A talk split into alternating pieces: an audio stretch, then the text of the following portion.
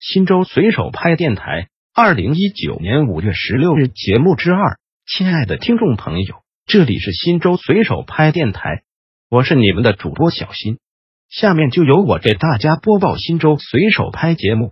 您也可以关注新州随手拍微信公众号 pp 零三四零零零，或者进入新州随手拍官网 www 点零三四零零零点 gov 点 cn 反映问题。互动交流，有拍有反应。城门楼广场时刻新州简介及新州八音的大型石书破坏严重，需修复。又去古城广场看了，裂缝太多太大，应抓紧修复。很多外地人，包括新州本地人都会驻足观看石刻大书上的新州简介，应把保护石刻大书提升到保护文化、保护历史的层面。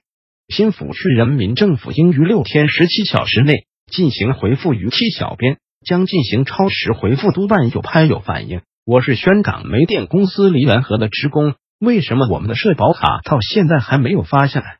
之前有一部分年前已经下发，买药看病实在不方便，公司也一直没给个交代。还是以前村里面农行的社保卡有影响，需要我们注销了以前的，我们应该怎么办？